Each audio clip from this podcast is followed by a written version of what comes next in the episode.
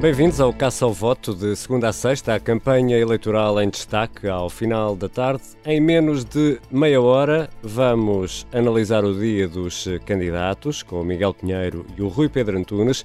Olhar, sentir o olhar dos repórteres que estão na estrada a acompanhar as caravanas. Temos ainda um fact-check e uma história que tiramos do baú das presidenciais. Já a seguir, no regresso ao passado, vamos uh, ao baú das presidenciais, à história de dois enganos, duas gafes daquelas. O caça ao voto começa agora.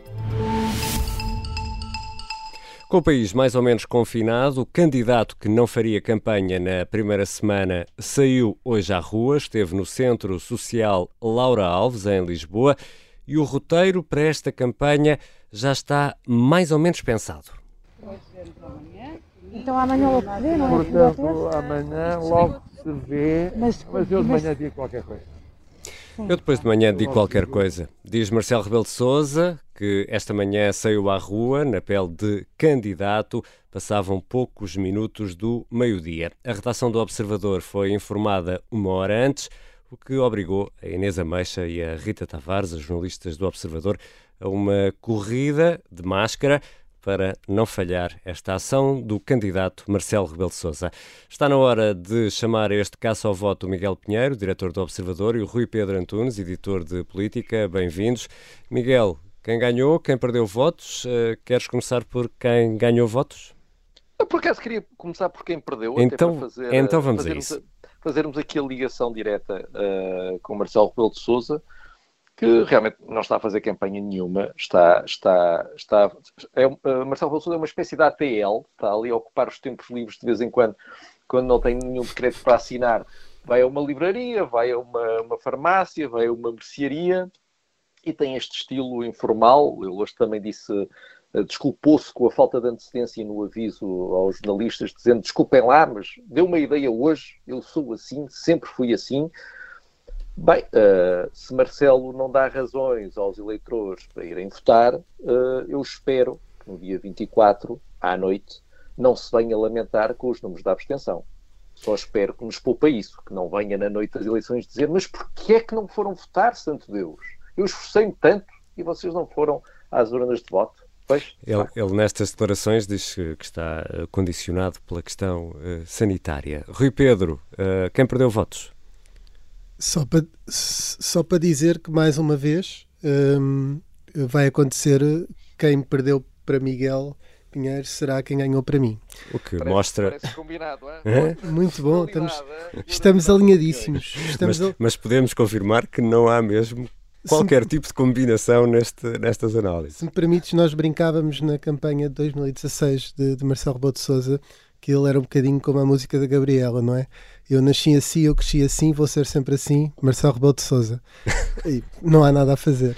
Então, uh, quem ent... perdeu votos foi Marcos Mendes. Mas uh, espera aí, Rui Pedro, se calhar podes, uma vez que cruzamos, uh, se calhar começamos com o teu quem ganhou, pode ser que depois que o teu perdedor coincida com o ganhador do Miguel, vamos ver. Sim, à boleia do meu quem ganhou, digo a minha piada no Quem Perdeu, que é Marcos Mendes, foi quem perdeu votos, porque o comentário de domingo foi antecipado por Marcelo Rebelo de Souza para sexta-feira.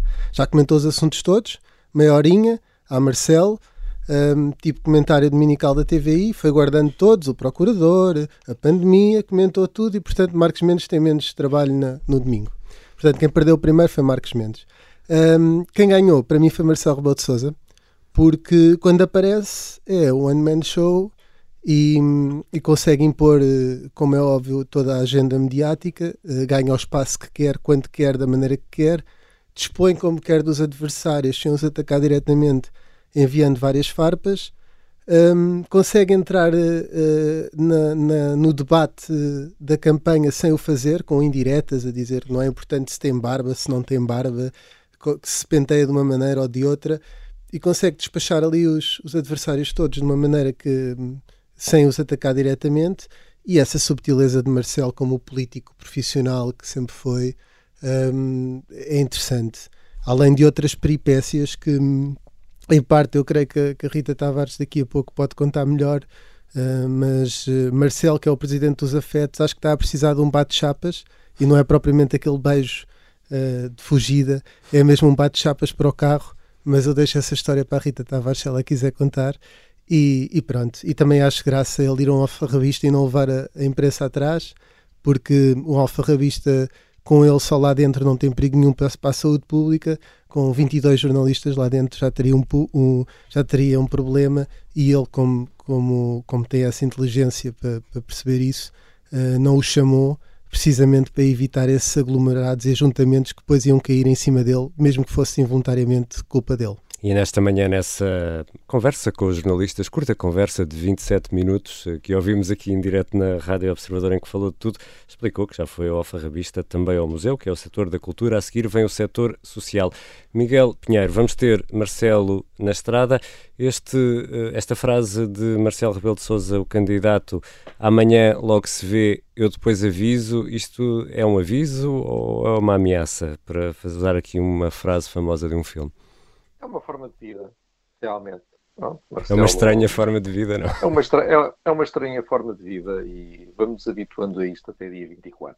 E depois, e depois logo se vê, para citar Marcelo. Rui Pedro. A, a maneira de ser de Marcelo? É um, comentário isto, de se. Portanto, agora, agora é que vamos ter eh, Marcelo na estrada. Sim, eu acho ótimo. Acho ótimo. Acho que a campanha precisa de Marcelo na estrada, até para acordar a, a campanha em geral. E, Acordar verdade, as consciências. É verdade, não, e, e, e, ainda por cima basta um, não é? Até nem é preciso grandes aglomerados, basta Marcelo para, para animar tudo. Eu tenho esperança nesta entrada então, em campanha. Portanto, amanhã logo se vê, mas, mas eu de manhã digo qualquer coisa. Eu de manhã digo qualquer coisa. Miguel Pinheiro, diretor do Observador, Rui Pedro Antunes, editor de política. Bom fim de semana. Já a seguir vamos para a estrada, vamos conversar com a Rita Tavares, que hoje teve que dar uma corrida.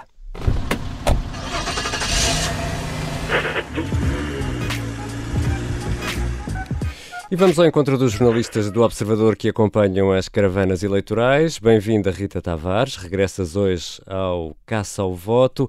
E hoje, se calhar, podíamos começar assim. Estava a Rita tranquila quando de repente toca o telefone. Achei que ias dizer sentada no sofá. Estava não, a Rita não, tranquila como, sentada no sofá. Como ontem me, me criticaste pela referência ao sofá, eu hoje omiti o sofá. Ou sentada na cadeira.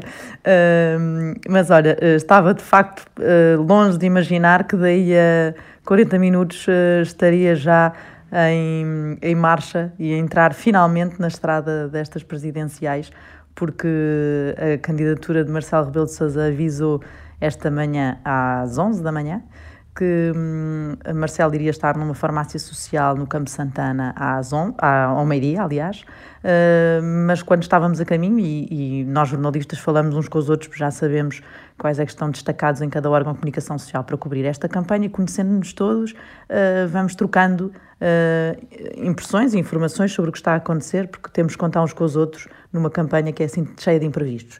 E, e começámos a perceber que o candidato já estava no sítio, portanto, uh, Marcelo já começou a visita, avisou os jornalistas, mas quando avisou os jornalistas já estava praticamente no local começou a fazer eh, a visita à, à, ao centro um, social uh, sem, sem os jornalistas, depois foram chegando e fez, um, e fez no fim declarações à comunicação social longuíssima, uma longuíssima declaração onde respondeu a todas as perguntas que não foi respondendo durante a semana uh, nas ações de campanha que não, não teve.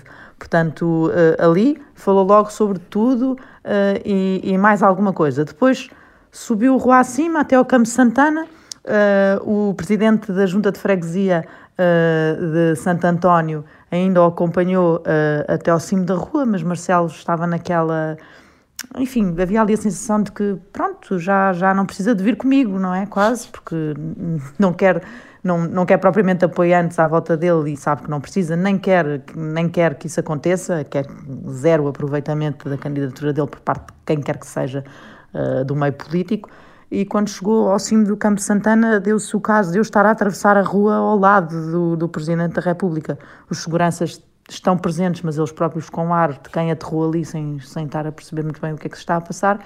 E, diz-me, e digo-lhe assim, ó oh, Sr. Presidente, onde é que estamos a ir agora? Porque nós sabemos das ações de campanha que estão a acontecer ao minuto. E ele disse-me, vou aqui à Faculdade de Medicina uh, ver como é que está a funcionar neste primeiro dia de, de, de confinamento. E entrou E na Faculdade de Medicina ninguém estava à espera dele, nós pudemos comprovar isso. Os seguranças ficaram uh, estupefactos uh, com aquela entrada por ali dentro de, de Marcelo Rebelo de Sousa e os jornalistas, porque não há mais comitiva, é isto. E, e, ele chegou, entrou no auditório, viu que o auditório estava vazio e saiu. Falou com duas estudantes que estavam ali, já escolheram especialidade e tal, conversa de circunstância, e seguiu para o carro dele, bastante preocupado com, com o que lhe tinha acontecido no para-choques do carro, porque bateu outro dia à saída da, da RTP um, num pilarete. Quem nunca, e explicou é? isto Quem detalhadamente nunca? aos jornalistas e não satisfeito com a descrição ainda nos mostrou Portanto, hoje as imagens do dia são Marcelo Rebelo de Sousa a mostrar o, o estrago no seu para-choques do carro e a dizer, bom, seja, uh, vai ter que aguentar-se durante esta campanha, porque é neste carro e ao volante que ele conta ir fazer a campanha eleitoral. Sem, sem motorista. Oh, Rita, corres então o risco de receber uma mensagem dizer estou na, na oficina, uh, podem vir cá ter uh, amanhã. Nunca sabe, a qualquer momento. Olha, as oficinas estão abertas, aliás, não estão? É, olha, é uma boa pergunta. Eh, temos que ir à lista das exceções. Tudo que é serviço, tudo que é, uh, com, com, tudo que são serviços essenciais, portanto, se houver uma avaria no carro, abertas, posso, com posso certeza, Olha, já, força. Já, já, já temos aqui o Miguel Santos Carrapatoso a, dizer, a confirmar que as, as, oficinas eh, estão abertas. Miguel, já, já, já vou conversar contigo, deixa-me só ver aqui com a Rita se ela, no meio disto tudo, no meio desta corrida, conseguiu contar alguns quilómetros. Eu, 12 km, é ir e vir do Observador até à, ao Campo Santana. 12 km, é conta a campanha de Marcelo Rebelo de Sousa. Obrigado, Rita Tavares, jornalista do Observador, que Obrigado. está a acompanhar a um, caravana, de, a caravana, é como quem diz, de Marcelo Rebelo de Sousa. Agora vamos até à região de Viseu, onde está o Miguel Santos Carrapatoso, editor adjunto de política do Observador, que acompanha a candidatura de André Ventura e que eh, teve aqui uma informação preciosa há instantes, a dizer que as oficinas estão abertas. Hoje, naquela conversa longa com os jornalistas, Marcelo Rebelo de Sousa disse que os candidatos devem gostar de todos. Os candidatos, eh, lembrou, lembrou Marcelo Rebelo de Sousa, são só sete dias de campanha, eles andam metidos numa bolha, às vezes muito entusiasmados.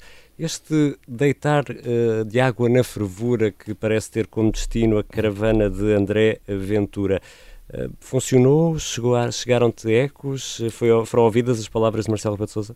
Não, não funcionou de todo. Aliás, André Ventura, nós daremos conta disso eh, dentro de poucos minutos, aproveitou uma visita à esquadra da, da, da PSP de Viseu, que não estava programada, foi, foi uma, um improviso de, de última hora, para, em declarações aos jornalistas, responder finalmente a Marisa Matias, dizendo que gostava que usassem batom vermelho, era contra a corrupção. Foi a primeira resposta de, de André Ventura ao movimento de solidariedade que se gerou uh, para com Marisa Matias. Uh, André Ventura fê-lo de forma. Um, fê-lo por autorrecriação. Nenhum jornalista tinha feito essa pergunta.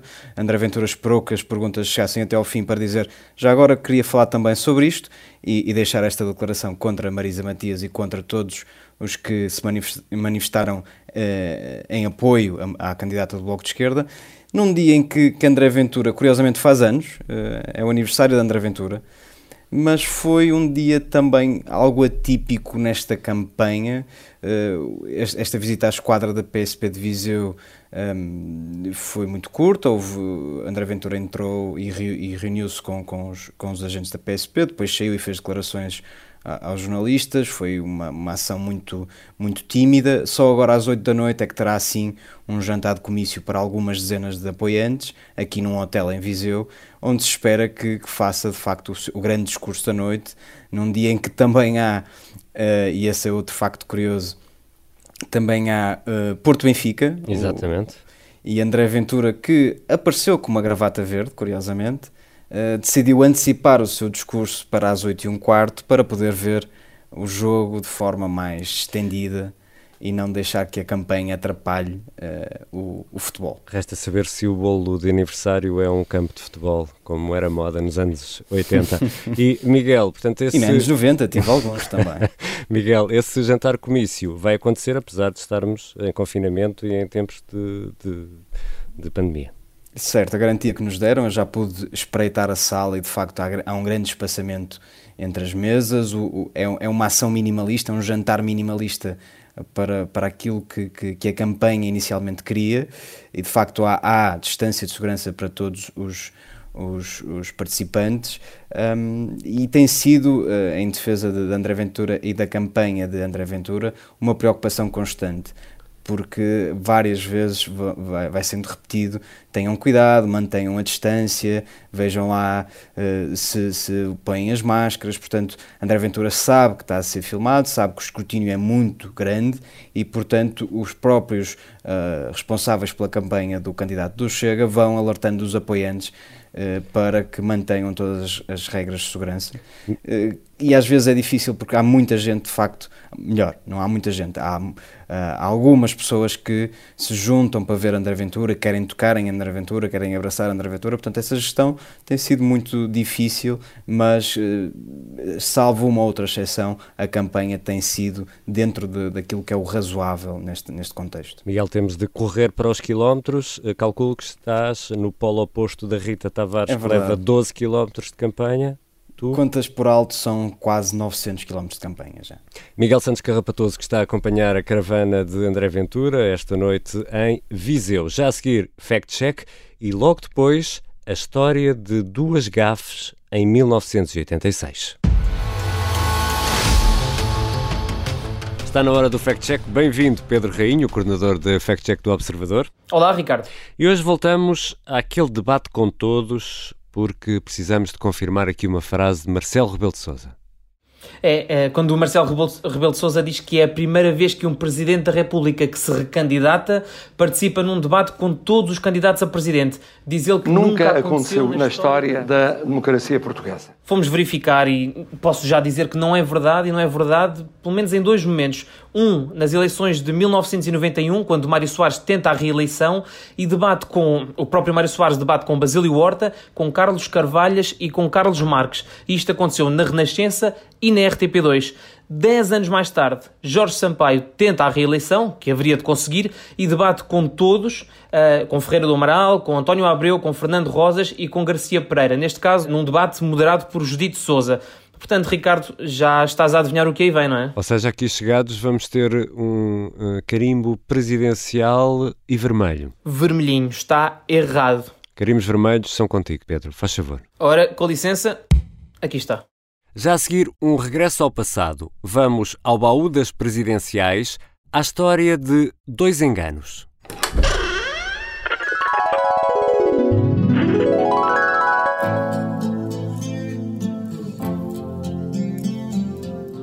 ...1986 foi um ano incrível em canções que fazem parte do nosso imaginário e também daquelas noites de karaoke que agora nos estão vedadas. 1986 foi também o ano de umas presidenciais resolvidas só à segunda volta, com o papel principal a ficar para Mário Soares depois de derrotar Freitas do Amaral. Nas campanhas aconteceu de tudo um pouco, até a troca de papéis, como contou a jornalista Inês Batista José Ribeiro Castro. E num belo dia, estava a caravana de Salgado de a passar por Viseu o antigo líder do CDS conta-nos quando Manuela Yanes, mulher do futuro ex-presidente da República, Ramal Yanes, e apoiante da candidatura de Salgado Zenha, se enganou e apelou ao voto em Freitas do Amaral. E, portanto, não esqueçam, é preciso no dia tal votar no professor Freitas Amaral. Um take da Lusa que falava de um engano que provocou risos, mas não foi a única troca de nomes nesta campanha às eleições presidenciais e fartámos de ir, usámos imenso, circulávamos com o take da Lusa. Bom, e passado duas horas deste incidente que nos, nos encheu de satisfação na campanha de Salgado Zanha, então nós recebemos um outro take de que uh, um speaker da nossa campanha, portanto, Arcos Amaral, uh, começou a anunciar, portanto, o professor Amaral ia lá chegar, e ele anunciava, portanto, venham todos, venham todos, venham todos ouvir o professor, o professor, o professor, o professor Oliveira Salazar. Um empate de gafes na campanha de 1986 que causou embaraços, mas também risos. Sim, esses episódios são engraçados. José Ribeiro Castro à conversa com a jornalista Inês Batista. Mário Soares perdeu na primeira, mas ganhou a segunda volta das presidenciais de 1986, umas eleições ricas em histórias e em episódios. E em canções como esta, que todos sabemos a letra de cor. Não vale a pena negar. A noite acabou, o jogo acabou para mim aqui. A sonorização é do Bernardo Almeida e da Beatriz Martel Garcia. O Caça ao Voto regressa segunda-feira. O filme acabou, o drama acabou, acabou-se a dor. Tu sempre foste o mar.